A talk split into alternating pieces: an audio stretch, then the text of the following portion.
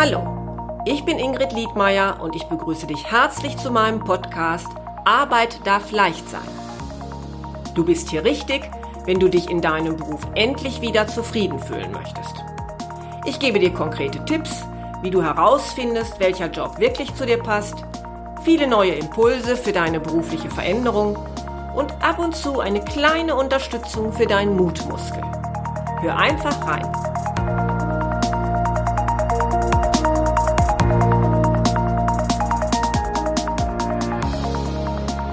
Heute habe ich Andrea vom Walde aus Hamburg bei mir im Interview. Andrea ist Therapeutin und Kommunikationsberaterin. Sie hat in ihrem Leben nicht nur verschiedene Tätigkeiten ausgeübt, sondern auch mit vielen interessanten Menschen gearbeitet. Ich möchte heute von ihr wissen, warum sie sich aus der Rock- und Popbranche zurückgezogen und sich schließlich beruflich ganz neu orientiert hat. Herzlich willkommen, Andrea. Hallo Ingrid. Ja, wie in der Einführung jetzt gerade schon angeschnitten, hm, hast du ja lange Zeit in einem durchaus interessanten Metier gearbeitet, aber angefangen hast du ja wahrscheinlich erstmal eher unspektakulär. Vielleicht ja. erzählst du mal kurz, wie deine oder wie du deine Berufsfindung angegangen bist. Ja, das ist eigentlich eine Geschichte, wie man es, glaube ich, nicht machen sollte ähm, erzähle ich sehr gerne. Ähm, ich habe Abitur gemacht und ähm, hatte das Problem eigentlich, dass ich ganz viele Jahre, glaube ich schon seit ich zwölf war, unbedingt Tierärztin werden wollte. Und in der Oberstufe war auf einmal klar, dass ähm, Bio und ich keine Freunde wurden. Und irgendwann war klar, dass das ganze Studium überhaupt keine gute Idee sein wird. Ich hatte auch eine Biolehrerin, die sehr irgendwie mir das ausreden wollte und da habe ich sehr drauf gehört und dann stand ich irgendwie so auf einmal wirklich da ohne neuen richtig großen Wunsch. Und das war schwierig, fand ich. Und das machte auch, dass ich sozusagen eigentlich während meiner Abi-Zeit gar keine Idee hatte, was ich direkt danach mache. Also ob ich studiere oder mir einen Job suche, eine Ausbildung mache. Ich hatte überhaupt keine Idee, eigentlich, muss man sagen. Das war sozusagen der Start in mein Berufsleben erstmal. Ja, äh, heißt das, du hast dein Abitur gemacht und wusstest dann noch nicht, was kommt oder wie war das dann? Ein bisschen war das tatsächlich so. Also ich hatte ähm, unter anderem im Abitur ähm, Psychologie, das war ähm, meine, mein mündliches Fach. Okay. Und das hat mich auch richtig interessiert. Und dann habe ich gedacht, naja, Psychologie zu studieren wird mir total Spaß machen. Da war aber eigentlich schon, bevor ich mein Abi geschrieben habe, fast klar, dass ich den NC nicht schaffen werde. Der lag, glaube ich, damals bei 1,4 oder irgendwie sowas. Und Davon war ich ein Stück weg. Das war klar, dass das nicht klappen würde.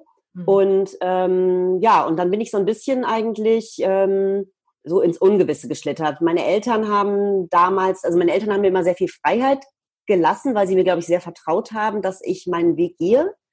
Ähm, und haben mir nur gesagt, sie machen alles Mögliche mit, nur nicht ein Jahr rumhängen.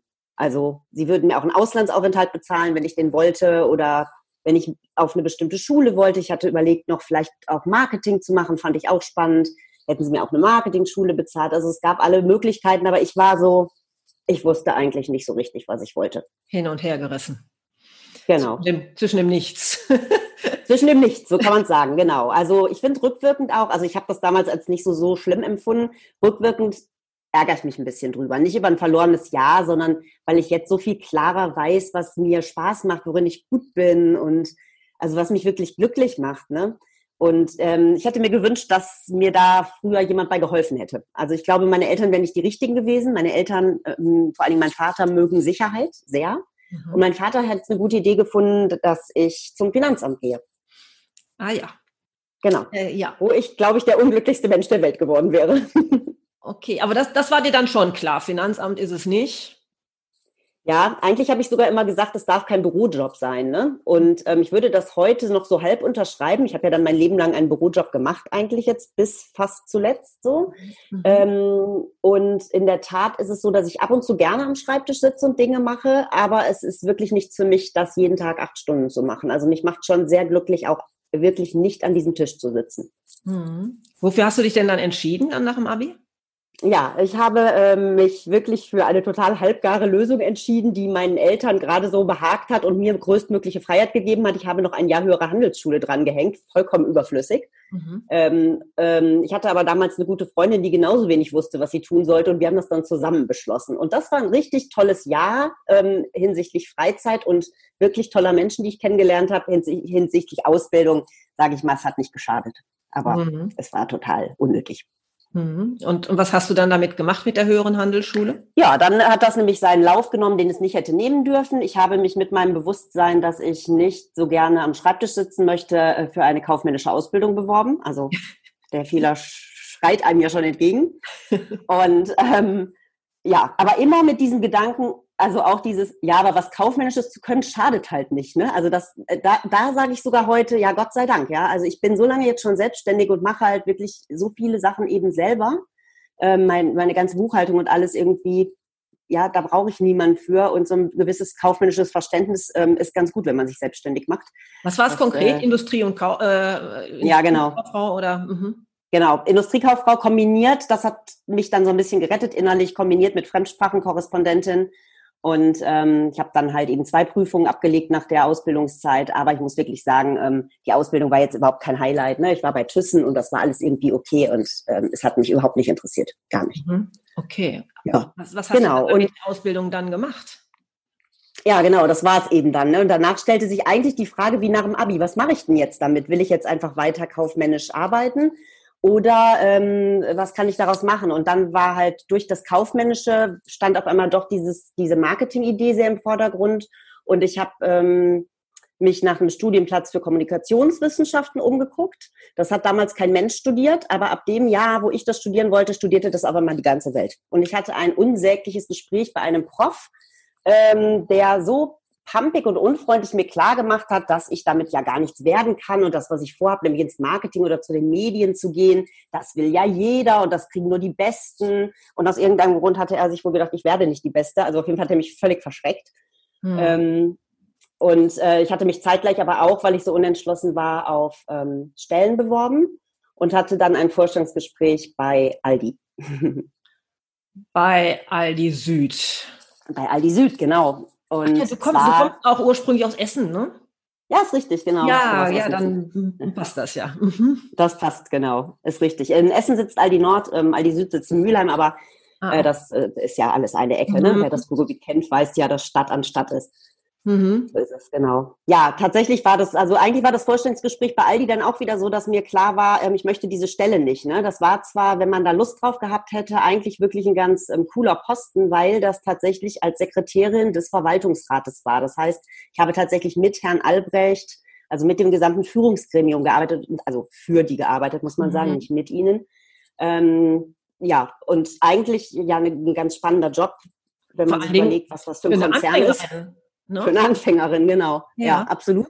Mhm. Genau. Und ähm, der war noch dazu ganz gut dotiert. Also ich war halt total jung, ich wollte gerade ausziehen und es war ein sehr gutes Gehalt. Und dann habe ich tatsächlich das Studium Studium sein lassen und habe diesen Job genommen. Und das empfinde ich jetzt heute, würde ich sagen, ist das ein Fehler in meinem, also nicht im Sinne von in meinem Lebenslauf, ja, aber für mein Leben. Also ähm, ich ärgere mich total, dass ich nicht studiert habe, in der Tat. Aus verschiedenen Gründen, auch einfach, weil ich es gerne mal getan hätte. Ja, aber es war für dich in dem Moment der einfachere Weg und der Weg, der sich so klar anschloss an dem, was du vorher gemacht hattest? Um ehrlich zu sein, war, das muss ich jetzt wirklich in aller Deutlichkeit so sagen, meine Hauptmotivation war, auf einmal klar zu haben, ich verdiene hier sofort echt Geld. Also ich kann jetzt sofort ausziehen, ich kann mein Leben leben, das ist echt ein gutes Gehalt. Ähm, und das war ähm, mein, mein Grund, diesen Job zu nehmen. Und ich finde, das ist ein ganz falscher Grund heute natürlich. Ne? Also mhm. das ist ein falscher Grund. Das muss man halt einfach sagen. Mhm. Also wirklich sich, ähm, also wenn man die Wahl zwischen zwei Jobs hat, dann kann man vielleicht auch mal nach dem Gehalt entscheiden. Aber wenn es um zwei völlig unterschiedliche Lebenswege geht, dann ist, kann das Geld eigentlich nicht die Motivation sein. Ja, das weiß man aber vielleicht dann in dem Alter noch nicht so. Vielleicht ist das ja auch eine Frage der Werte, ne, die wir für uns so bestimmen müssen und äh, mhm. die sich ja dann auch wandeln, wenn wir die Erfahrung machen, hm, fand ich mal attraktiv, aber ist gar nicht so. Genau, ja, ist richtig, absolut. Was aber finde ich, und deswegen verzeihe ich mir das auch, mhm. ähm, ich finde ganz interessant, wenn ich halt jetzt zurückgucke, ich ähm, bin ja Ende 40 und wenn ich jetzt zurückgucke, ähm, dann finde ich ähm, erstaunlich, wie mein Leben immer wieder in die Richtung gekommen ist, wo ich mal hin wollte. Ja, also ähm, obwohl ich einen anderen Weg dahin genommen habe. Das ist eigentlich interessant, finde ich. Also wo ich letztendlich gelandet bin, weil Kommunikationsberatung und Therapeutin ist einmal Psychologie und einmal ist es eben Marketing und Medien. Mhm. Ähm, und ich bin da gelandet, ohne diesen Weg zu nehmen. Und ähm, mhm. das ist doch ein ganz schönes Fazit, finde ich. Ja, ja, und genau das, das möchte ich ja heute von dir wissen, denn äh, du bist ja dann, wie gesagt, jetzt gerade Therapeutin bist du noch nicht so lange. Mhm. Und finden wir natürlich jetzt als Hörer auch spannend, jetzt mal zu erfahren, wie du da hingekommen bist. Das heißt, klar zeichnet sich schon ab, bei Aldi bist du nicht geblieben. Ja, das ist richtig. Drei Jahre bin ich da geblieben. Genau, dann ja. war gut. Und ähm, warum hast du dich dann anders orientiert und wohin hast du dich orientiert? Ja, das war ganz witzig eigentlich. Also ich habe relativ schnell gemerkt bei Aldi, dass ich mich zu Tode langweile, muss ich sagen, weil das war tatsächlich ein Sekretärinnenjob und kein Assistenzjob und dazwischen liegen halt Welten, ja. Also ich hatte irgendwie so eine vage Vorstellung wohl vorher gehabt, dass ich da deutlich mehr mitkriege, als es der Fall ist. Das heißt, mitgekriegt hat man alles Mögliche und viel, ja, also wirklich sehr, sehr viel. Ähm, aber man hat halt nichts damit zu tun, ja. Und damit kann ich eh nicht so gut umgehen, wenn ich Dinge mitkriege und eigentlich auch eine Meinung dazu habe und ähm, mhm. die hat aber nichts zu suchen, dann ist es für mich schwierig, muss ich sagen. Ähm, das war eine total nette Arbeitsatmosphäre da. Ähm, Herr Albrecht ähm, war ein ganz, ganz netter Mensch, finde ich. Und ähm, es wurde darauf geachtet, dass da ein gutes Klima herrscht. Und das war auch so. Aber auch das nützt nichts, wenn man sich einfach furchtbar langweilt. Also es war wirklich Sekretärinnenarbeit, die mir nicht lag. Und ähm, ja, das war irgendwie auch klar. Und ähm, deswegen musste ich dann da weg. Und ähm, ja, dann war mir halt einfach nur klar, okay, sowas darf mir auf keinen Fall nochmal passieren. Und ich habe halt mich dann auch an der wirklich, damals war es ja noch Zeitungsannonce, was ähm, ja, gibt es heute auch noch, ne? aber ist ja doch eher seltener. Ähm, ja, eine Zeitungsannonce beworben, die glaube ich, so ungefähr lautete, ähm, wenn du keine Lust mehr auf das übliche Büro, Büro hast, dann melde dich. So, das ist eigentlich eine Anzeige, wo man jedem sagt, boah, das schreibst du doch bitte nicht hin. Mhm, mh. ähm, aber du hast auch reagiert. Ja, ich habe reagiert. Also ich habe echt gedacht, so, okay, das ist meine Rettung vielleicht irgendwie. Und das Einzige, was drin stand, war, dass es ähm, ein Musikverlag war, so glaube ich, stand es damals da. Mhm. Und ähm, dann habe ich halt gedacht, ich melde mich da mal einfach. Und ähm, habe dann auch tatsächlich, bin zum Vorstellungsgespräch eingeladen worden. Das war eine Stelle als äh, Marketingassistentin, glaube ich, oder es hieß Assistentin des Produktmanagers, glaube ich, in der Art. Ähm, wo ich dachte, das geht zumindest in die richtige Richtung. Ähm, und ich bewerbe mich jetzt einfach mal. Und eigentlich muss man sich ja auch klar machen, dass man, warum soll mich jemand als Marketingassistentin einstellen? Äh, ich kam von Aldi. Aldi hat damals gar kein Marketing gemacht. Ja, gar nicht. Also es war klar, ich komme aus einer Firma, wo kein Marketing gemacht wurde. Mhm, mhm, mhm. ähm, ja, ich kriegte aber ein Vorstellungsgespräch. Und das war ganz eigenartig, weil das so ein bisschen abgerocktes Büro war und ähm, ja, ein Mann führte mit mir das Gespräch und stellte wirklich sehr komische Fragen. Und dann kam so ein total tätowierter Typ dazu mit tausend Ohrringen im Ohr und stellte dann ein paar bessere Fragen. Und ähm, am Ende, als wir dann so durch waren mit allem und die sagten, ja, wir melden uns dann bei Ihnen irgendwie, ähm, wusste ich nur, das ist irgendwie eine Plattenfirma und ähm, ich wusste grob, worum es geht. Und beim Rausgehen wurde mir dann gesagt, übrigens, wir sind die Plattenfirma der Toten Hosen. Und ich bin dann relativ unbeeindruckt, habe ich gesagt, das ist schön und bin dann rausgegangen weil ich tatsächlich etwas zeitverzögert war und erst draußen auf der Straße dachte so, das ist aber schon richtig cool. Ah, tote Hosen, ja. da war doch was. genau. Ja, und tatsächlich kriegte ich dann am Abend noch den Anruf, dass sie gerne mir die Stelle geben würden. Und es hatte genau zwei Gründe. Das haben sie mir irgendwann mal gesagt. Das erste war, dass ich so unbeeindruckt war und klar war, sie stellen hier offensichtlich keinen Fan ein. Mhm. Ähm, und das zweite war, und damit ist das dann alles in Ordnung, sie haben sich gedacht, wer Aldi überlebt hat, überlebt auch sie. Ah. Okay, also, okay, also eigentlich die Erfahrung, die du bei Aldi gemacht hast, dass das nämlich eine nette Umgebung war und eine schöne Arbeitsatmosphäre, ist nach außen hin fürs Publikum ganz anders rübergekommen. Ne? Ja, sagen wir mal so, die haben, glaube ich, einfach gedacht oder klar gehabt, dass das ein total stressiger Job war. Also ich glaube, darauf hat sich's bezogen, nicht aufs Nette ah. oder so, sondern dass das einfach richtig stressig war und das war halt aber ein totaler Irrtum, ne? weil das war bei Aldi alles Mögliche für mich, nur eben nicht stressig. Es war ja nur langweilig. Ja. Genau, aber man sieht halt einfach, also damit hatte sich der Job halt total gerechtfertigt, ja, dass ich mhm. bei Aldi gearbeitet habe. Also das war sozusagen die, also eigentlich war das sozusagen der Eintritt dann in die, in die nächste Stufe. Aber was mich da noch interessieren würde, ist, du hattest ja jetzt gar keine Marketingkenntnisse. Du mhm. wusstest mhm. ja jetzt eigentlich gar nichts von dem, was die wollten. Wie hast du dem genau. denn im Gespräch vermittelt? Ja, dass, dass du das schon hinkriegst. Die hatten äh, ziemlich klargestellt, welche Aufgaben ich übernehmen sollte. Und da war eben klar, da lag die Betonung auf, nicht auf Marketing, sondern auf Assistenz.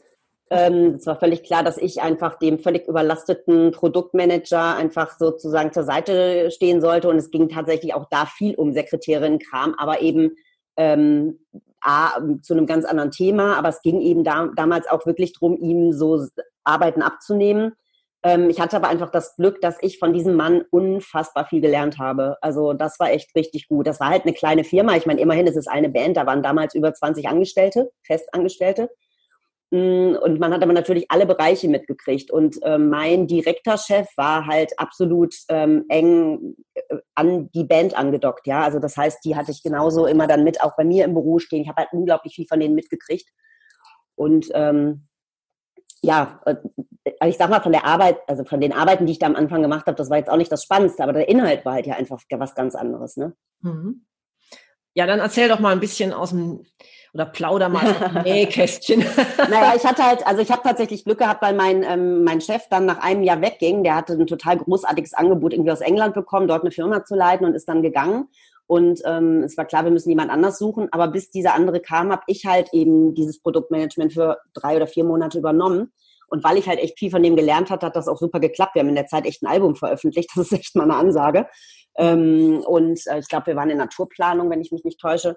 Ähm, naja, und dann kam irgendwann der Nachfolger und dann war aber relativ klar, so da habe ich mich auf die Hinterbeine gestellt und gesagt, okay, aber jetzt habe ich ein Album rausgebracht und es kann nicht sein, dass ich jetzt wieder die Assistentin werde. So. Und dann haben wir so ein bisschen verhandelt und dann war irgendwie klar, okay, cool, der Job wird auf uns zwei aufgeteilt. Und das war richtig gut, weil ähm, das umfasst halt viele Bereiche und ich durfte dann die machen, die mir am meisten lagen. Und das war eben ähm, PR und, und Marketing richtig. Also wohlbemerkt bezahlte Werbung und eben jegliche Art von Promotion-Sachen, ähm, wie eben Interviews, Anleiern und solche Sachen auch. Und während mein Kollege halt so Produktion und Vertrieb übernommen hat. Und das war halt wirklich im Team ganz gut. Und das haben wir dann auch, glaube ich, fast sieben Jahre genauso gemacht. Mhm. Ja, und ähm, das war halt echt schön, weil ich eben da, und da hörte der Schreibtischjob auf, weil ich eben auch mal mit raus durfte. Ne? Das mhm. hat sich da eben geändert. Also ich war ähm, wenn die Band auf Tour war, ähm, konnte ich auch immer mal ein, zwei Tage irgendwo mitgehen. Immer dann, wenn zum Beispiel wichtige Interviews oder TV-Drehs stattfanden oder wenn wir ein Video gedreht haben, war ich mit bei den Videodrehs oder ich habe halt Campino begleitet, ähm, wenn er ähm, äh, für, für ein neues Album Promotion-Reisen in der Schweiz oder in Österreich hatte, war ich mit ihm halt in Wien und Zürich und so. Und ähm, ja, das äh, war dann genau das, was ich halt wollte. Ne? Also teils am Schreibtisch, teils unterwegs. Das war mhm. ganz cool. Ja, jetzt warst ja, ich meine, du warst ja noch ein relativ junger Mensch und mhm. ähm, bist dann durch die, weiß nicht, ob durch die Weltgeschichte, aber zumindest wahrscheinlich innerhalb Europas herumgereist.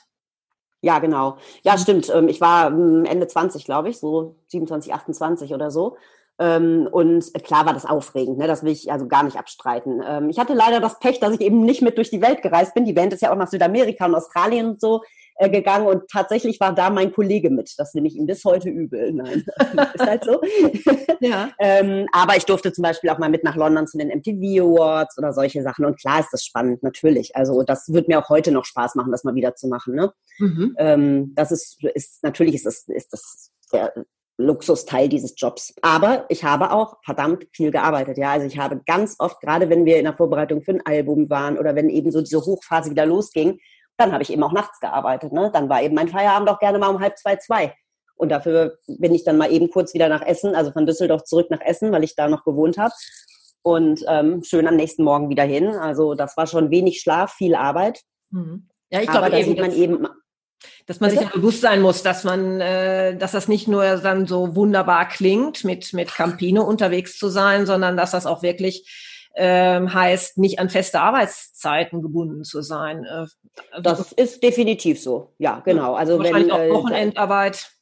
Na klar, hm. Absolut. Also äh, der Vertrag besagt, dass branchenübliche Überstunden anfallen und branchenüblich ist in der Entertainment-Branche natürlich abends und am Wochenende und ne, das ist ja klar. Mhm. Ähm, aber also klar, wir haben auch sowas wie zwischendurch Urlaubssperren. Wenn ein Album rauskommt und bist eine kleine Firma, dann kann, können nicht drei Leute im Urlaub sein in der Zeit. Ne? Also dann warst du halt auch irgendwie mal eben ein paar Monate nicht im Urlaub und solche Sachen. Ne?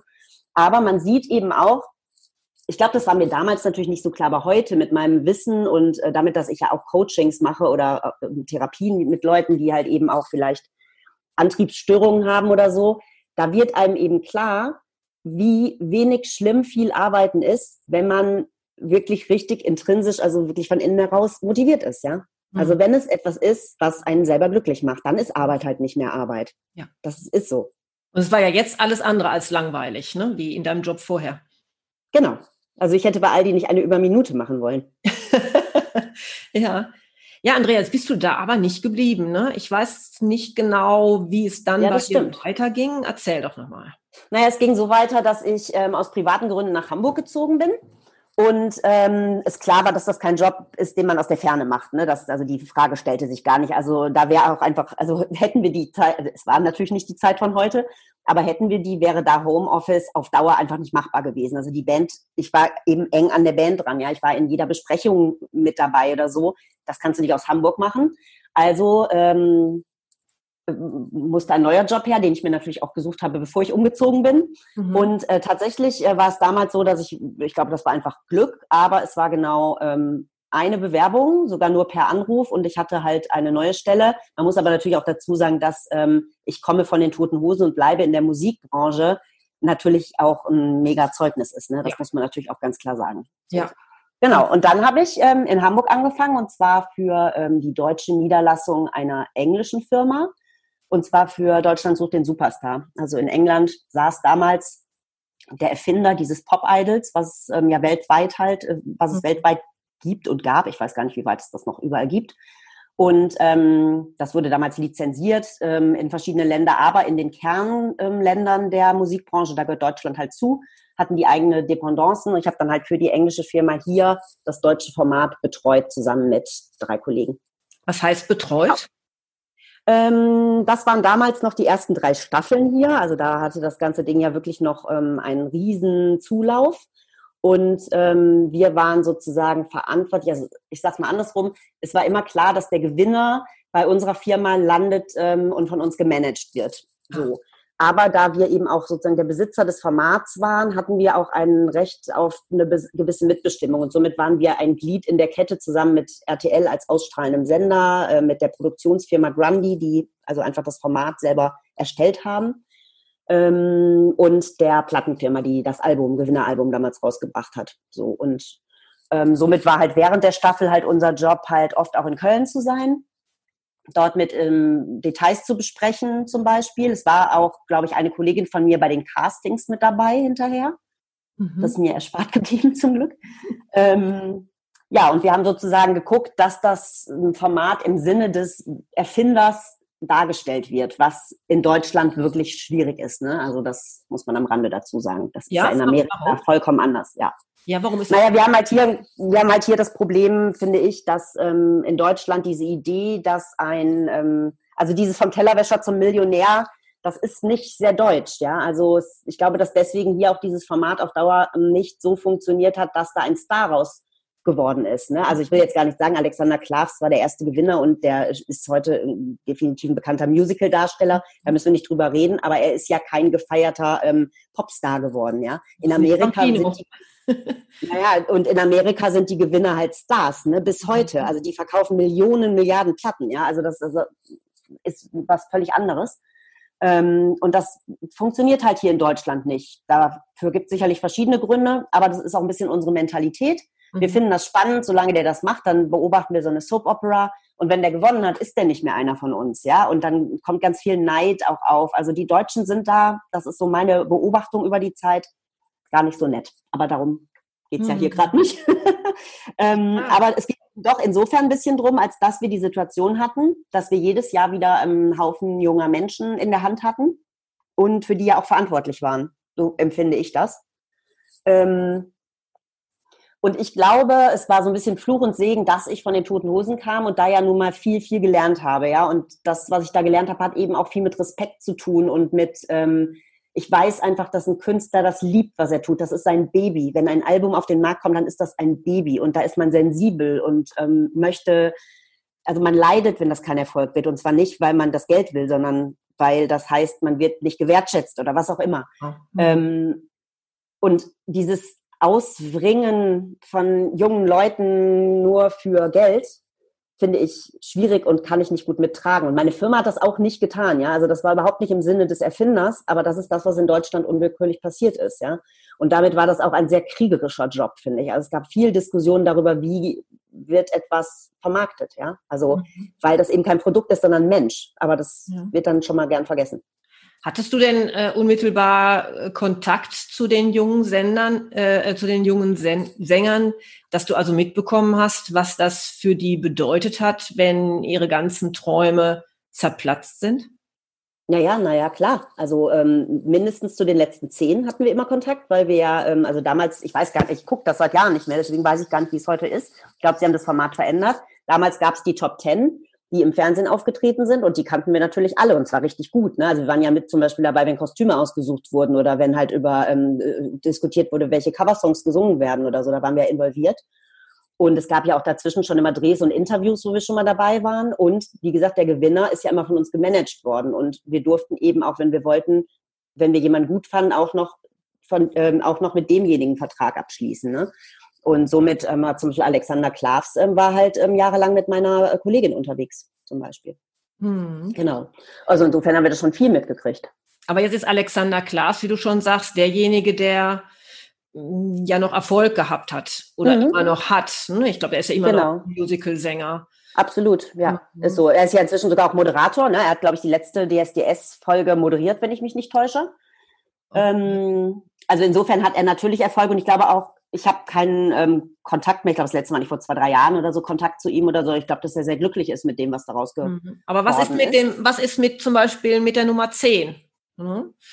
Ähm, den wird man wahrscheinlich gar nirgendwo mehr sehen oder allerhöchstens auch. Nein, das war aber auch damals schon klar. Ne? Das war schon damals eigentlich klar, dass es immer um den Gewinner geht. Also das ist auch in den anderen Ländern eigentlich so, außer ähm, naja, wenn da halt jemand äh, überdurchschnittlich gut ist und der macht danach noch ein Album, das kann er ja auch mit anderen Plattenfirmen machen, dann ähm, wird er halt erfolgreich, dann ist das halt so. Aber es ist, das Format selber sieht nicht vor, dass man zehn Leute zu Stars macht, aber doch mindestens einen eigentlich, ne? Ja. Das war die Idee. Und ja. man sieht ja an Staffel zwei und drei, die wir auch noch begleitet haben, dass da ja dasselbe nicht passiert ist. Ja, also die zweite Gewinnerin war Ellie Erl, die glaube ich jetzt wieder als Lehrerin arbeitet, was sie damals war halt.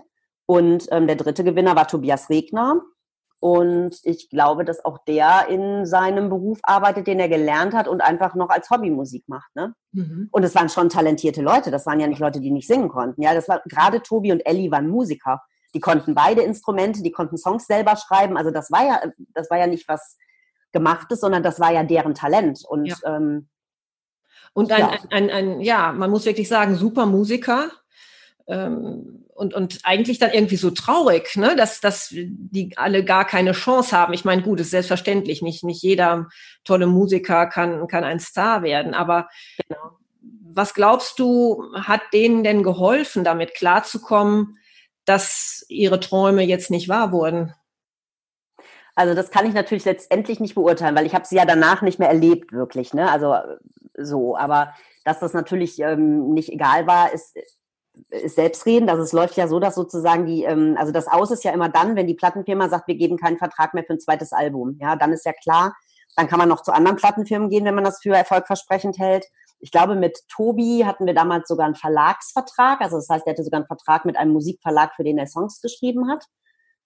Doch, bin ich mir ziemlich sicher, dass es so ist. Aber ähm, trotzdem äh, war auch da irgendwann eben Ende und es gab eben nicht mehr das nächste Album. Ne? Und ähm, was eben auch oft ist, ist, DSDS erfordert halt eine bestimmte äh, Musik, ähm, die vielleicht den, zu, gar nicht zu demjenigen passt. Und meiner Ansicht nach hat sie auch zu Ellie und ähm, zu Tobi eben nicht gepasst. Die waren beide deutlich rockiger mhm. und kriegten aber Songs, die nicht rockig waren. Und ab dem Moment, wo sie ihre eigenen Sachen machen wollten, haben dann die anderen nicht mehr mitgespielt halt. Ne? Mhm. Ähm, was vielleicht auch aus Vermarktungssicht dann wieder richtig ist, aber eben nicht, auch eben nicht in meinem Sinne, ne? weil es ein Verbiegen und eine überhaupt nicht authentisch ja. sein ist. Genau. So, aber deine Frage war, wie die damit umgehen. Die kann ich nicht richtig beantworten, aber ähm, also Tobi habe ich halt sehr, sehr gut kennengelernt, weil ich mit ihm lange unterwegs war. Und ähm, der ist halt einfach, erstmal ist der unglaublich eingebunden bei Familie und Freunden, ja, also der hat einfach einen total großen Background von, von Menschen, mhm. die bei ihm sind. War bei Ellie auch so, soweit ich weiß, ja. Ähm, das, glaube ich, hilft immer sehr. Und er hatte schon eine Ausbildung. Ne? Er war ähm, Grafikdesigner. Das heißt, er hatte auch irgendwas in der Hand. Das war jetzt nicht, und jetzt geht's gar nicht weiter. Und ich glaube, für ihn war einfach wichtig, weiter Musik zu machen und auch ab irgendeiner Stelle sein Ding halt zu machen, ja. Also sich nicht zu verbiegen, sondern weiter seine Musik zu machen. Der war eigentlich Metal-Fan, ja. Ähm, wir hätten niemals ein Metal-Album machen dürfen. Ne? Mhm. Ne? Und ähm, ja, also ich denke, soweit ich weiß, macht er einfach noch weiter Musik, aber eben nicht, dass er davon leben kann, ja. Das heißt, aufgefangen hat ihn sicherlich, dass er trotzdem dem folgt, was er liebt. Mhm und aber sein Geld eben anders verdient. Aber ich glaube, dass er auch sehr gerne Grafikdesign gemacht hat. Er hat doch damals, glaube ich, irgendwie so ein bisschen Logos entworfen und so für sich selber. Mhm. Aber vielleicht war es also Alternative. Ja, aber gar nicht die richtige, die richtige, das richtige Metier für ihn oder das, die richtige Show für ihn. Hm? Das, das würde ich auf jeden Fall unterschreiben. Und das hätte ich auch schon nach äh, Tag 1 unterschrieben. Hm. So Ehrlich gesagt, wenn ich mich richtig erinnere, meine ich, dass Tobi mir damals erzählt hat, er hat es vorher nie geguckt und ich einfach fassungslos war. Ach so. ja, gut.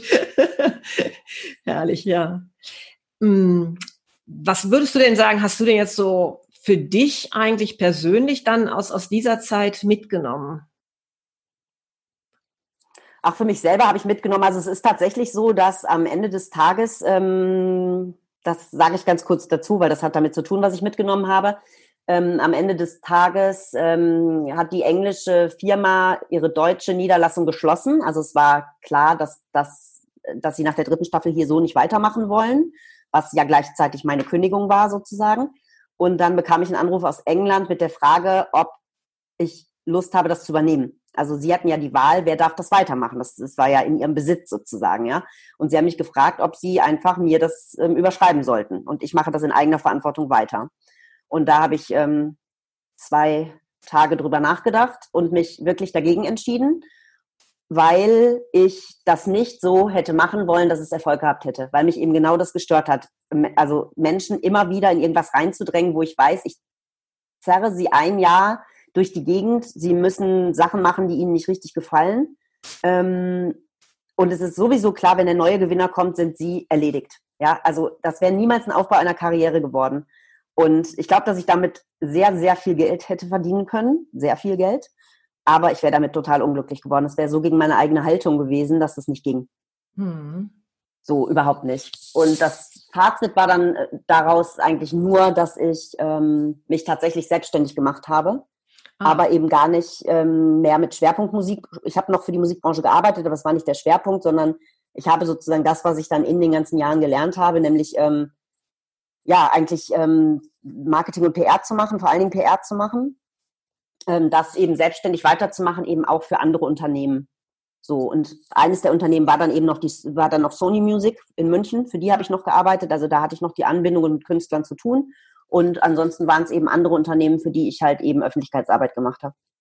Was hast du denn für Sony dann äh, gemacht, tatsächlich gemacht? Was heißt das? Ähm, PR-Arbeit ähm, konzentriert auf ähm, Fernsehen. Also in der, in der Musikbranche ist es so, dass es wirklich genau unterteilt wird. Ähm, es ist immer, es gibt Leute, die sind spezialisiert auf Fernsehen, welche sind spezialisiert auf Presse, andere auf Radio oder so. Das wird wirklich unterteilt, ähm, weil man dann die besten Kontakte aufbaut. Und ich habe dann eben, ja, so drei Jahre, glaube ich, ungefähr vielleicht noch, um den Dreh eben, ähm, nee, länger sogar, viel länger, noch ein paar Jahre eben für die ähm, Künstler der die, die Künstler der Sony, vor allen Dingen die Inlandskünstler, ähm, TV-Promotion gemacht und die begleitet. Also da war ich dann eben auch wieder teilweise am Schreibtisch, teilweise aber mit den Künstlern unterwegs. Sag mal jemanden, wen kennen wir da? Also ich war damals dann für die Sony, ähm, war ich bei, ähm, für das Label Ariola. Die Plattenfirmen haben alle noch Unterlabels. Ich war für die Ariola da und ich weiß nicht, ob dir das was sagt. Ja, klar. Genau, Ariola ist ganz klar Schlager. Es ist eigentlich auch, alle finden es immer sehr lustig, wie ich sozusagen von den Toten Hosen über DSDS zum Schlager gekommen bin. ähm, aber das hat mir tatsächlich gut gefallen, muss ich sagen, ähm, weil ich die Schlagerkünstler alle sehr nett finde. Ich finde, das ist eine sehr nette, große Familie. Die kennen sich natürlich alle seit Jahren. Mhm. Ja, also die sind, ist ja eine langlebige Branche. Ja, ich stand ja auf einmal vor ähm, sozusagen vor den Sängern, die ich, als ich fünf war, in einer Hitparade gesehen habe. Ja, Ja. Also ich war zum Beispiel ähm, viel mit Roger Whittaker unterwegs, beispielsweise. Ja? Kenne ich nicht persönlich, also, macht aber immer einen sehr sympathischen Eindruck. Ne? Sehr ja, der ist halt eben auch ein Kaliber, ne? das ist ein ja. Typ. Also du warst auf einmal wieder bei Leuten, die gestandene Musiker waren, mega erfolgreich. Der Mann hat, wenn ich mich nicht täusche, über 50 Millionen Alben verkauft. Mhm. Das ist ja alles auch meine Ansage. Ja. Und die halt einfach so lange in dieser Branche sind, dass sie wissen, wie es geht. Und das, finde ich, hat, hat mir total Spaß gemacht bei der Arbeit. Ja? Also du trafst ganz oft auf so Koryphäen und das, das nahm so einen ganz anderen Lauf. Also echte Profis, mit denen man da gearbeitet hat. Sehr jetzt spannend. Das ist eigentlich ganz toll, ne? weil dann konntest du ja jetzt den Unterschied nochmal gut festmachen. Vorher diese jungen Künstler, die ganz neu auf die Bühne kamen, für die das so eine ganz neue Erfahrung war. Und auf einmal hattest du so diese gestandenen Typen. Ja, ja, absolut. Und ähm, also ich muss wirklich sagen, dass ich mit meinen ähm, DSDS-Künstlern sehr viel Glück hatte. Ich fand, das waren, also die, die ich begleitet habe, waren sehr nett und das, das hat Spaß gemacht, mit denen zu arbeiten. Und die waren auch nicht, irgendwie haben sich auch nicht schon als Stars gesehen, aber die gab es natürlich auch. Ja, du hattest bei den letzten zehn auch immer so ein paar dabei, die wohl irgendwie nicht ganz gemerkt haben, wo sie wirklich stehen. Und es war eben ganz interessant, wenn du dann eben zu solchen Künstlern kommst, dass da Star-Allüren sehr, sehr selten sind. Sehr selten, muss ich sagen. Ah. Also ne, ich will das jetzt nicht irgendwie, ich kann das nicht beurteilen ähm, hinsichtlich meinetwegen US-Rockbands oder so, da weiß ich es einfach nicht. Aber ähm, gerade jetzt hier in diesem Schlagerbereich oder so ist äh, wenig irgendwie ähm, Hochnäsigkeit unterwegs, finde ich. Also noch sehr schönes Arbeiten. Mhm. Okay, ja. Wenn du jetzt sagst, du hast dich selbstständig gemacht, hast da unter anderem für Sony gearbeitet, ähm, was würdest du sagen, ähm, was für Fähigkeiten brauchtest du denn da jetzt? Ja, also Fähigkeiten ist ja, sagen wir mal, so ein bisschen, also ich sag mal so ein bisschen unterteilt. Ne? So die Handwerksfähigkeiten, da kam dann endlich mal meine kaufmännische Ausbildung groß raus, würde ich sagen. Mhm. Ähm, ja, das hat mir sehr geholfen, muss ich sagen, auf jeden Fall ähm, sich mit eben all dem auseinanderzusetzen. Also letztendlich braucht man, äh, um zu starten, einen Businessplan. Und wenn man den schreiben will, dann muss man den auch schreiben können und ähm, wissen, worum es geht. Also einfach eine richtig gute Idee, von der man selber meint, die ist gut und man weiß noch nicht mal, wie der Rest den findet ähm, und dann nicht wissen, wie ähm, viel Mehrwertsteuer auf äh, bestimmte Produkte gerechnet werden. Das ist dann schwierig. Ähm, also das hat mir natürlich sehr geholfen. Ähm, ansonsten glaube ich, dass man am Anfang ähm, ich versuche mich gerade zurückzuversetzen, weil ich inzwischen so viel gelernt habe, ja, dass ich für mich erstmal klar machen muss, was, wie stand ich damals da. Ähm, ich finde, man brauchte sehr viel Mut. Das hat mich auch Mut gekostet. Das war gar nicht unbedingt so mein allergrößter Wunsch. Aber als, ähm, also als damals die Firma hier geschlossen hat, ja, stand ich so ein bisschen da und habe gedacht, was mache ich jetzt damit? Mhm. So und hatte nicht das Gefühl, dass ich in irgendeinen normalen Job zurückkehren möchte oder so. Und ich hatte dann damals ein Coaching tatsächlich, ein Berufscoaching und die, ähm, die Dame sagte damals, ja, aber es klingt ja so bei dem, was sie so können, das könnten sie ja selbstständig anbieten. Und da habe ich sofort gesagt, nee, nee, nee, nee, auf gar keinen Fall mache ich mich selbstständig, auf keinen Fall. Und sie hat mich gefragt, warum? Und dann habe ich halt gesagt, na ja, dass ich ähm, ein Sicherheitsmensch bin. Ich habe ja eben erzählt, meine Eltern sind das, das ist mir sehr beigebracht worden. Und ähm, ich bräuchte Sicherheit. Und dann hat die sehr herzhaft gelacht und hat mich gefragt, wie ich auf die Idee käme, dass eine Festanstellung etwas Sicheres wäre. Mhm. Und das war ja damals auch noch, das war vor, hm, das war 2008 ungefähr, stimmt. Das war, ähm, ehrlich gesagt, war es kurz vor der letzten, vor der damaligen Wirtschaftskrise, also ein mega Zeitpunkt. Mhm. Genau. Ähm, aber es war ja damals noch ein totaler Arbeitgebermarkt, ja. Also das ist, war ja gar nicht so wie heute. Also es hat sich ja irgendwann, oder heute in Corona-Zeiten ist wieder anders, aber ne, du, du weißt, was ja. ich meine, ne? Ja. Ähm, aber damals ähm, war es einfach so, natürlich konnte man einen Job verlieren und man hätte nicht sofort den nächsten gekriegt. Insofern, ich bin da rausgegangen aus diesem Coaching und habe gedacht, die hat ja total recht. Mhm. Also Sicherheit kann nicht die Begründung sein. Ne? Mhm. Und ähm, ja, und dann habe ich mich da auch relativ schnell zu entschieden. Aber Mut hat es trotzdem gebraucht. Es braucht Disziplin, finde ich. Mhm. Ja. Und ähm, also ich habe halt eben auch ein paar Leute neben mir stranden gesehen, ne? Und das hat halt wirklich viel mit Disziplin zu tun. Ne? Also zuzusehen, dass du jeden Morgen irgendwie, dass du deinen Tag, Tagesrhythmus eben gut strukturierst, ähm, dass du, du bist ja dein eigener Chef, du kannst den Tag frei nehmen, aber es ist einfach keine gute Idee. Ne? Mhm. Und dir muss ja klar sein, du arbeitest am Anfang oder ehrlich gesagt, ich glaube, äh, es bleibt automatisch immer so doch mehr als in einem Angestelltenjob oder in vielen Angestelltenjobs, würde ich sagen. Ne? Mhm. Weil es einfach, es fällt ja sehr viel drumherum noch an. Also neben der Arbeit, die du für Geld machst, machst du ganz viel Arbeit ohne Geld. Ne? Ja. Aber hat dir vielleicht auch geholfen, dass du so während der Zeit mit den Musikern so ein bisschen erlebt hast, dass es dieses Auf und Ab geben kann und dass du vielleicht auch so ein bisschen gelernt hast, warum manche nach oben kommen und manche eben nicht. Also dass, dass man das einfach braucht, dieses, diese Resilienz vielleicht, diese Frustrationstoleranz, sind das so Eigenschaften, ja, ich weiß nicht, die dir vielleicht auch geholfen haben? Also in der Klarheit auf jeden Fall nicht, glaube ich. Ich glaube, was mir geholfen hat, dass ich irgendwie, ich würde mich gar nicht als übergroße Optimistin bezeichnen. Ich glaube, ich bin Realistin, würde ich mal sagen. Aber irgendwie habe ich nicht in Betracht gezogen, dass das scheitern kann. Also ich bin da mit sehr großem Vertrauen rangegangen und ich glaube, das hat mir geholfen. Mhm. Ähm, ja, das würde ich mal denken, dass, dass das einfach wichtig war. Ich glaube nämlich, wenn man die ganze Zeit mit Angst, also Angst ist ganz schlecht für, für sowas. Ne? Es braucht schon eben Mut und, und Vertrauen. Und ähm, es braucht auch Kreativität halt, finde ich. Ne? Man muss sich ja immer wieder neu erfinden halt. Auch immer mal wieder überlegen, ähm, was kann ich noch mal anders machen. Man muss natürlich ein bisschen ähm, aufgeschlossen sein, ähm, weil man für sich selber Akquise betreiben muss. Ja, also man muss ja in der Lage sein, fremde Menschen anzurufen und denen was anzubieten oder was auch immer. Ne? Ja. Ähm, das sind schon Sachen, das, das muss man alles können. Und wenn mich heute jemand fragen würde, ähm, soll ich mich selbstständig machen, würde ich mit demjenigen schon diverse Dinge mal durchgehen und überlegen und wirklich auch ganz klar sagen, das ist nicht jedermanns Sache. Ne? Mhm. Ja, ja. Ja, trotzdem hast du dich dann ja irgendwann entschlossen, das glaube ich noch nicht so lange her, dass du gesagt hast, neben deiner Tätigkeit, neben deiner selbstständigen Tätigkeit als Kommunikationsberaterin, würdest du gerne noch mal was Neues machen? Vielleicht erzählst du jetzt noch mal so ein bisschen was über diese Kehrtwende. Sehr gerne, weil ähm, da kommt sozusagen nämlich wirklich mein Lieblingsthema, was ich ja eben auch schon mal gesagt hatte. Wenn man halt intrinsisch motiviert ist, gehen Dinge ganz schön gut und dann schafft man ganz schön viel. Und ich glaube, das ist einfach passiert. Also ich habe dann eben selbstständig meine Arbeit gemacht und damit ähm, war und bin ich auch zufrieden. Ich habe ähm, Kunden, die ich, für die ich gerne arbeite und das macht mir auch Spaß. Ähm, ich würde aber tatsächlich sagen, dass mich das nicht richtig zufrieden und glücklich gemacht hat und hätte. Ähm, und der Hintergrund, warum ich nochmal was ganz anderes gemacht habe, der ist tatsächlich auf einem Umweg gekommen. Ich habe, ähm, ich hatte privat eine Krise, mir ging es einfach überhaupt nicht gut und ich habe irgendwann beschlossen, dass ich zum ersten Mal in meinem Leben versuchen will, eine Therapie zu machen.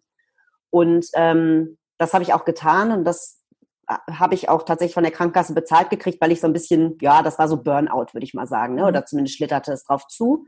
Ist auch eigentlich kein Wunder äh, nach den Jahren davor. Mhm. Ja. Ähm, und dann saß ich bei einem in so einer Gesprächstherapie und ähm, das hat einfach nichts gebracht. Ja, das war total sinnlos. Das habe ich einfach gemerkt. Ich habe da geredet und geredet und geredet und äh, mir gegenüber saß erst eine Frau, die immer nickte. Irgendwann hatte ich noch einen Mann, der hat andere Varianten versucht, glaube ich, aber ich redete und redete und ging immer raus und dachte, und jetzt? So. Mhm. Und dann ging es mir tatsächlich noch viel schlechter. Und dann hat mir eine Freundin erzählt von einer Therapie, hm, die hatte damals gesagt, so ja, die machen das anders, die arbeiten so mit dem Herzen. Und dann habe ich, halt, hab ich halt für mich gedacht, okay, habe ich nicht verstanden, aber ich finde, Herz klingt gerade super. Und ähm, dann gehe ich da mal hin. Und das war ähm, eine Heilpraktikerin für Psychotherapie, die eine bestimmte Thera Therapiemethode erlernt hatte. Ähm, das heißt, ich musste diese Therapie selber bezahlen. Das fand ich aber total ähm, okay, weil ich schon aus der ersten Stunde rausgegangen bin und es mir so viel besser ging, ähm, als ich gedacht hätte. Ja. Mhm. Und ähm, ja, daraus ist eigentlich, also ich mache eine lange Geschichte kurz. Ähm, ich habe dann bei ihr meine Therapie gemacht. Mich hat das alles total interessiert. Die hat dann irgendwann so eine Workshop-Reihe gemacht. Böse könnte man das auch Gruppentherapie nennen. Ähm, aber ähm, eigentlich war es, es fanden sich halt Leute zusammen, die eigentlich ähm, schon länger in dieser Therapie waren, aber wo es eine ganz gute Idee war, man guckt auch mal, wie geht's eigentlich anderen damit. Mhm. Und ähm, da sollte es drei Workshops geben. Und das war eine so tolle Gruppe. Und ähm, diese Workshops haben so viel Freude gemacht und die hatten auf einmal gar nicht mehr so viel mit der eigenen Therapie zu tun, sondern mit dem Miteinander daran arbeiten, dass ich da, glaube ich, total Blut geleckt habe. Und dann fiel mir auch tatsächlich erst da wieder ein, ach stimmt, du wolltest ja eigentlich auch mal Psychologie studiert haben. Kann, kannst du mir vielleicht also, gerade noch mal kurz sagen, was, was war denn jetzt der Unterschied? Also vorher hast du bei einem Psychologen eine Gesprächstherapie gemacht. Jetzt warst du also quasi mhm. bei einer Heilpraktikerin, hast mhm. auch eine Therapie gemacht und du hast es jetzt nur gerade angedeutet mit dem Herzen. Mhm. Ja, kann ich mir auch noch nichts vorstellen.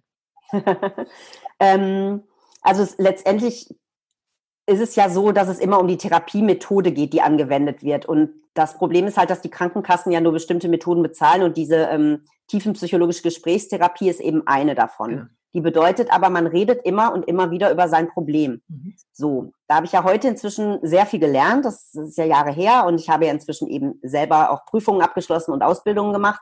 Und es ist einfach total klar, dass ähm, das, worüber wir reden, festigt sich im Gehirn, ja. Das heißt, es ist nicht die beste Idee, ständig über sein Problem zu reden. Das verfestigt sich im Gehirn.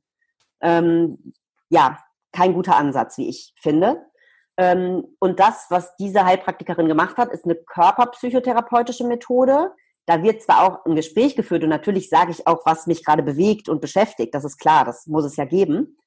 Aber ähm, man wechselt dann in eine andere Position. Also man kann auch noch das Gespräch, so die Gesprächsform etwas ändern, aber der Hauptteil ist eigentlich, dass man in die Position wechselt, dass der Klient sich hinlegt, der Therapeut sitzt daneben und legt ähm, die Hand auf das Herz desjenigen, also auf den Brustbereich und nimmt ähm, sozusagen, hat praktisch wie einen zweiten Kanal. Das heißt, man hört nicht mehr nur, was der Klient sagt, sondern man nimmt auch ein Gefühl auf. Und das Herz ist ein sehr regulierendes Organ und es ist direkt mit dem Gehirn verbunden. Das ist wirklich ganz spannend.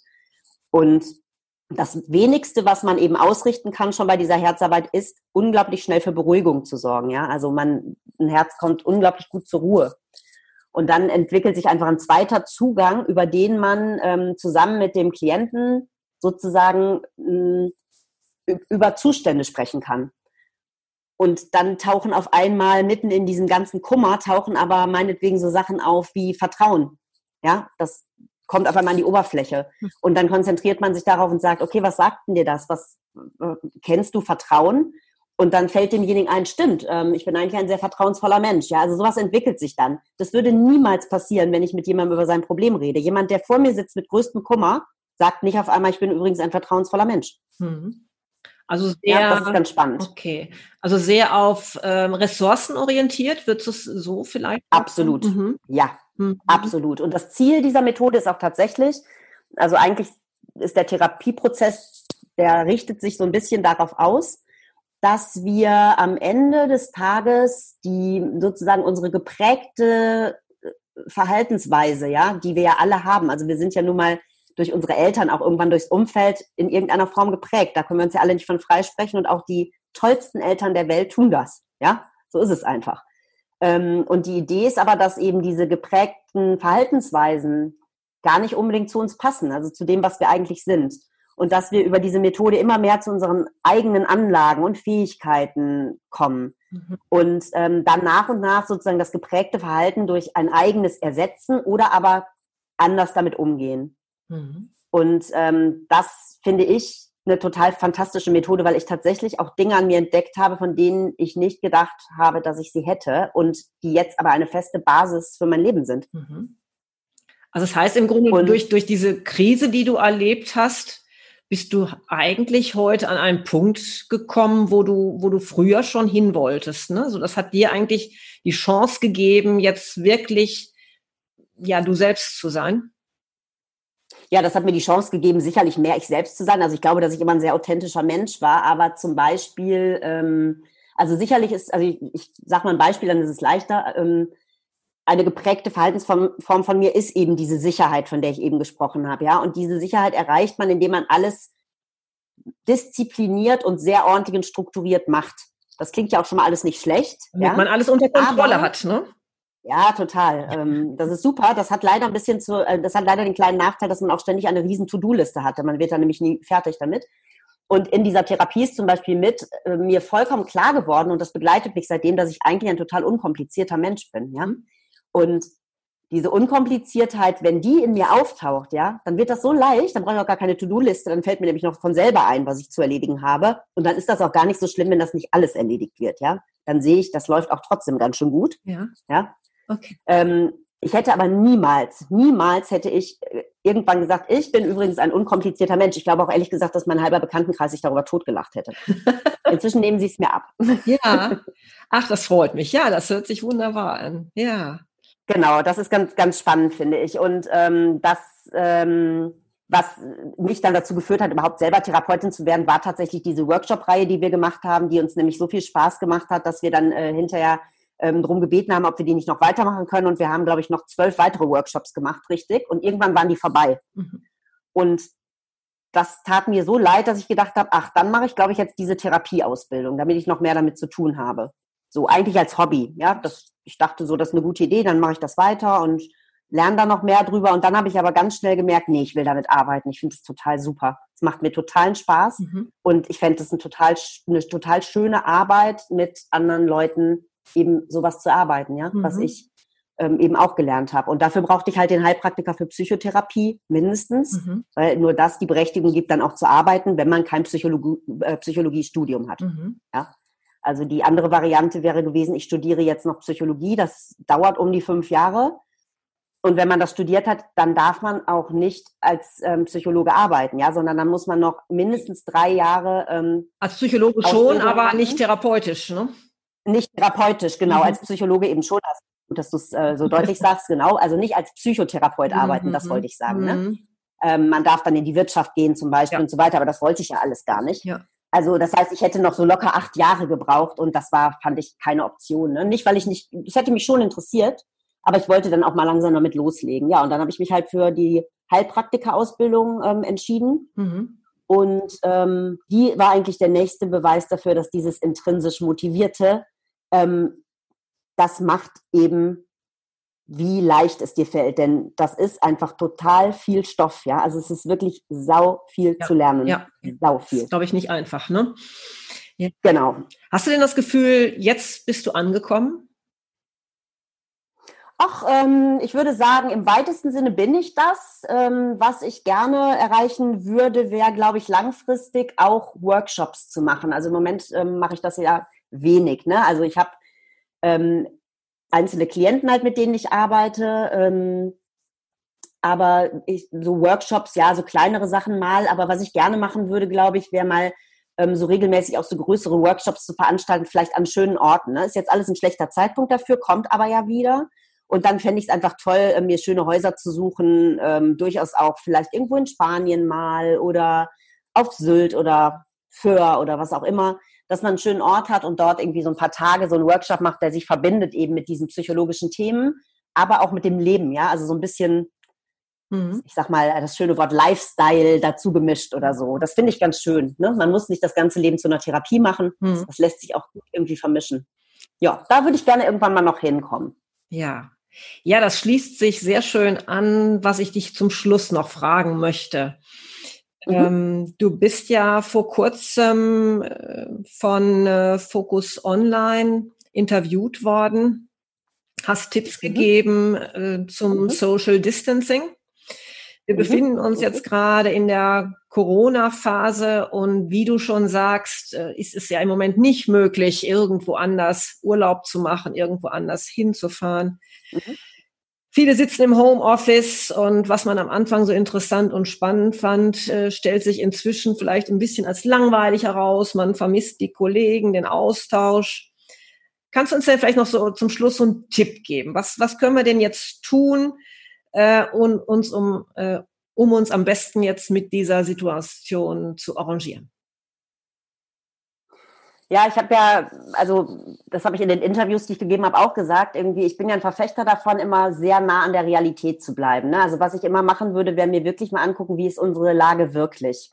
Da sind wir ja in Deutschland noch relativ gesegnet. Ne? Also am Anfang war es ja so, dass da auch sehr schwarz gemalt wurde irgendwie. Also es wurde, finde ich, ähm, sehr, ähm, ein sehr großes Drama gerade um dieses Social Distancing gemacht das haben wir ja nur so in Grenzen. Ne? Also ich sag mal, der Mensch mit dem gesunden Menschenverstand versucht sich da dran zu halten, so gut es irgendwie geht. Aber wir dürfen ja Menschen treffen. Also die, die richtige Einsamkeit, sagen wir mal, betrifft ja am ehesten wirklich alte Menschen, wo mir auch wirklich immer das Herz ein bisschen blutet, muss ich sagen. Aber auch die Altenheime fangen ja jetzt an, zum Beispiel Besucher an Zäunen zuzulassen. Also mein Vater besucht zum Beispiel eine hundertjährige Tante von uns gerade irgendwie am Zaun Ähm, ne, das geht ja alles. Und wenn wir dann die Real ja genau.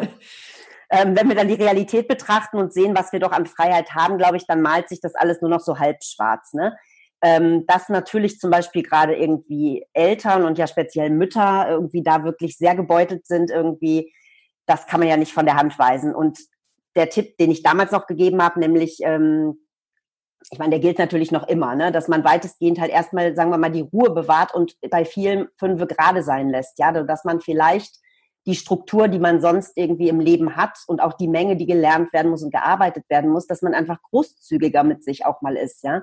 Also sich da wirklich streng an das Pensum und an den, den Tagesablauf zu halten, ähm, wie, son wie er sonst ist, finde ich keinen guten Rat. Also ich glaube, zu sich selbst und auch zu seinen Kindern großzügig zu sein, ist wichtig. Ich kann aber auch verstehen, dass Leute inzwischen sagen, ey, mit den Tipps kann ich nichts mehr anfangen. Ja, das ist ja wirklich auch schwierig geworden. Aber es mhm. ist Trotzdem ist es mein Tipp, ja. Verstehst mhm. du, was ich meine? Ich kann nicht meinen Tipp ändern, nur weil die Leute ihn nicht mehr hören wollen. Ja. Ähm, ich finde wirklich, ähm, ja, ein bisschen gelassener mit Dingen umzugehen wäre gut. Mhm. Ist natürlich leicht dahingesagt, ne, wenn Kinder ihre Schularbeiten irgendwie oder wenn sie halt jetzt Prüfungen schreiben. Also es wird schwierig ab dem Zeitpunkt, wo wir nicht mehr wissen, wie lange geht das eigentlich noch so. Mhm. Ja, für ein paar Wochen kann man vielleicht mal ähm, ein bisschen großzügiger mit seinen Schularbeiten auch umgehen. Wenn man natürlich jetzt weiß, oh je, im schlimmsten Fall bleibt das noch mehrere Monate so, dann kann man sich das natürlich schwer leisten. Ne? Aber es gilt trotzdem. Fand ich aber ganz einfach nicht. Ja, fand ich ganz schön zuletzt mal den Tipp von äh, Silke Krämer hier im Interview, die gesagt hat, so schnell landet unser Kind nicht als Obdachloser unter der Brücke. Also Absolut. das müssen wir uns vielleicht dann auch mal klar machen, dass das nicht sofort das völlige Chaos äh, für unser Kind bedeutet oder das, ja, dass das Ende quasi schon ähm, entgegenzusehen ist. Ne? Das ist absolut so. Also ich denke halt, wenn wir jetzt gerade bei dem Familienthema bleiben oder so, so, dann tun mir eigentlich am meisten leid die Familien, die entweder, also wirklich, wo die Eltern sehr, sehr streng sind und das Kind wirklich sehr durchgetaktet wird und dann ja doch in einer schwierigen Phase ist. Und man darf ja auch nicht vergessen, auch die Kinder haben ja gerade riesen Freiheitseinschränkungen und die haben vielleicht auch Angst. Ja, also es ist ja auch eine Frage dessen, wie gut verstehen die überhaupt, was gerade los ist. Ähm, ne? auch, auch die sind in einer, in einer Ausnahmesituation. Also das heißt, es tut mir sehr leid, wenn Eltern da wirklich sehr, sehr stur heil ihr Programm durchziehen. Mhm. Und genauso leid tun mir natürlich die Kinder, die Eltern haben, die nicht keine Struktur schaffen können. Ja? Mhm. Das ist eben auch furchtbar. Ja? Du brauchst ja irgendwie so ein bisschen als Kind so, so ein paar Leitplanken, an denen du dich entlanghangeln kannst. Ähm, aber es gibt auch ganz viel gute goldene Mitten. Also ich weiß von vielen Menschen, dass sie es ganz gut gewuppt kriegen und auch wenn sie sich anders wünschen, dann klappt es trotzdem ganz gut. Naja, und wir Erwachsenen, finde ich, für uns gilt das in der Tat auch wirklich. Wir, wir, wir dürfen nicht so streng zu uns sein. Ne? Also wir müssen irgendwie großzügig sein und wir müssen auch wirklich gucken, was dürfen wir machen, was gut ist. Also ich bin ja auch immer nicht so ein Fan davon, sich nur nach dem zu richten, was man als Regel vorgesetzt kriegt. Da müssen wir uns zwar gerade dran halten, aber ich finde zum Beispiel auch, ich mache zum Beispiel nicht jede Lockerung mit. Ich mache das sogar andersrum, ja. Dass ich finde, das ist mir in, in manchen auch ein bisschen zu locker. Ich wohne mitten in Hamburg in einem sehr belebten Stadtteil. Okay.